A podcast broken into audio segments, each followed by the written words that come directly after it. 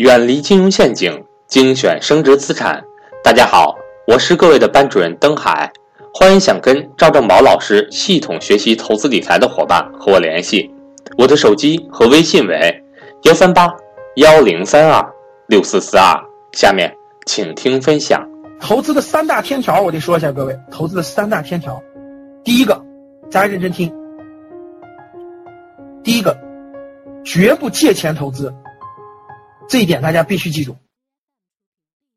绝不借钱投资。记住我的话，就是你有你有一万块钱，你就拿三千块钱做投资，没关系；你有三万块钱，你就拿一万块钱，或者你没有多少钱就开虚拟盘。记住我的话，绝不借钱投资。因为很多人可能会说了，说老师，我我我能借到钱，我借钱投资，然后我我不就赚的更多了吗？赚了钱以后，我再把那个还给别人吗？你你你想的特简单。因为再好的市场，它也有各位听好了，没有人是神仙，世界上没有百分之百的事情。我举个例子，你说今天的中国资本市场在未来半年、一年就没有风险了吗？我可以跟各位说有，但是这个风险是我们能把控，不是我们能把控的。我给你们举个例子吧，未来我觉得中国资本市场受到重大影响的只有一个不可控因素，你们知道是什么吗？就两个不可控因素，第一个是钓鱼岛问题。中日擦枪走火，第二个问题，我觉得今天可以看得出来了，就是台湾的民国民党失败，民进党胜利这件事非常危险，因为如果万一台湾要台独呢？但是这种事情呢，又不是我们可控的，大家听懂了吗？这些不是我们可控的，所以说，并不是说，就是一定有有些事情是超出所有人的控制之外的，甚至习大大，大家听懂了吧？就是我们在大方向上一定是相信习大大的指引的，但是甚至是有一些特殊的因素，比如说美国和俄罗斯突然，或者我举个例子，比如说，比如说乌克兰爆发了严重的战争等等，就是有些事情是我们不可控的。这个投资世界没有百分之百的事儿，你们听懂了吗？就是没有百分之百的事儿，你不能说是百分之百的事儿。各位听好了，没有百分之百的事儿，所以说你不，你们不要不要抱有幻想。所以各位记住，不要借钱投资。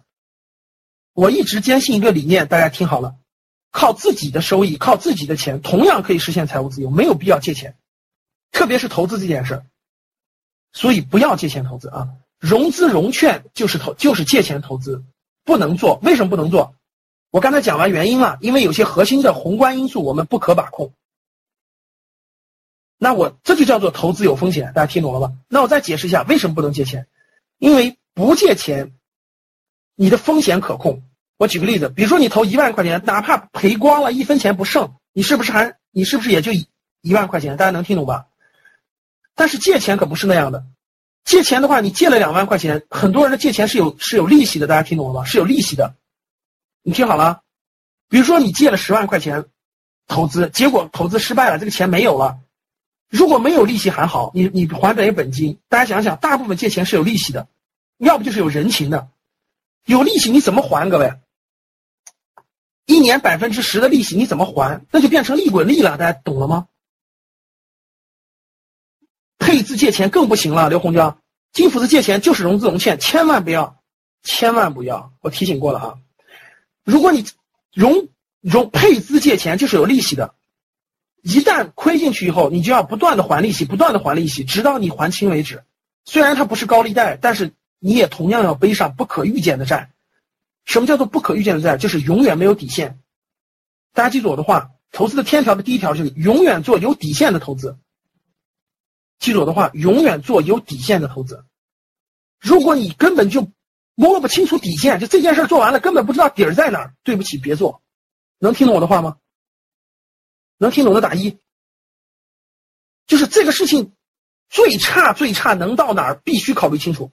如果最差最差不可控，千万别做，不管是什么事情，就跟你们的打工、你们找工作、你们做任何事情都是一样的，就是最差最差到什么地步，先考虑明白，只有这件事明白了才能做投资，要不然别做。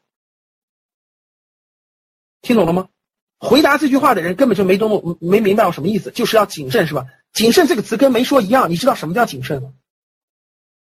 就是最后的底线，你一定要清清楚楚、明明白白，能够陈述。千万不要做 没有底线的事儿，就那个底线永远说不清楚，听懂了吗？比如说你背上利息以后，你就永远说不清楚这个事情的底线在哪儿了，明白了吧？对，一定要自己的余钱理财，听懂啊？第二件事，坚持长期持有，不做短期买卖。嗯，不要做短期买卖啊，就是你听好了，不要买了，明天卖，后天卖，这样的话。你短期你说我没经验，就就是做一做感受感受无所谓的，但是长一定要做长期，不要做短期。这个这个到底多长是长期，多长是短期？这个我跟你说没标准，这就叫做难就难在这儿了。什么叫做长长短期？我个人觉得啊，六个月以上，六个月以上就可以算作一个小长期了，六个月以内都算短期。这要看情况，这要看具体的情况。有时候一年就叫长期，有时候两三年叫长期，其实有时候是五年叫长期，大家能听懂吧？五年叫长期，有有的就是有的就是，这个这个这个这个半年都叫短期。我个人觉得啊，我个人意向，各位最少最少，就这个这个没标准，但是我想说的就是，你要么就长期持有，要么就别持，真的。还是巴菲特那句话，如果这个股票你不想持有十年，其实你就不要不要买它。就出发点就要有十年的想法，但是你不一定真的持有十年，可能两三年、三四年就卖掉。我现在持有很多股票，说实话，我都是看五年的，我都是看五年的。我可能中途会卖掉，可能它涨到那个目标价了，我也不想持有，我就卖了。但是我至少能看到五年左右它会什么样，我才会买，要不然我就不会的。第三个，投资有风险，对自己的决策负责，自己承担这结果啊。如果以后。我跟你说，以后我讲投资课，如果教室里某个人再来一个，老师跌了跌了跌了，经常跌了。如果这个这个啊，甚至还抱怨，老师我就是听上你的所以买了，说跌了。我只要出现一次，以后你就是黑名单了，你再进不了我的投资课了，听懂了吗？不是不允许你抱怨，是你必须记住这句话：投资有风险，对自己的决策负责任，对自己承担结果。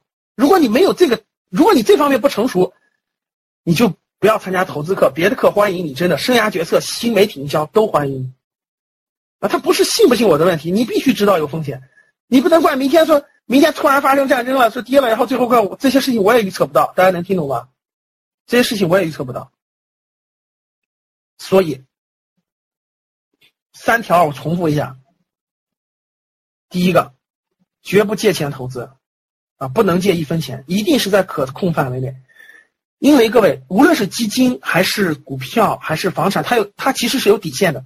我举个例子，比如说基金嘛，它亏亏就亏光了嘛。我买基金的一万块钱亏光了，一分钱不剩，OK 了。股票是什么呢？股票最后最后最差最差，你还得了股，最后这公司倒闭了，股票一分钱没有了，也就是这样。你不承担连带责任，它没有它的底线是很清楚的，懂了吧？所以就是，如果你对。如果你对风险不理解，如果你对自己的决策不负责任、不明白，对自己无法承担自己的结果，你就不要参与，真的是这样的，真的是这样的啊。然后要长期，不要短期。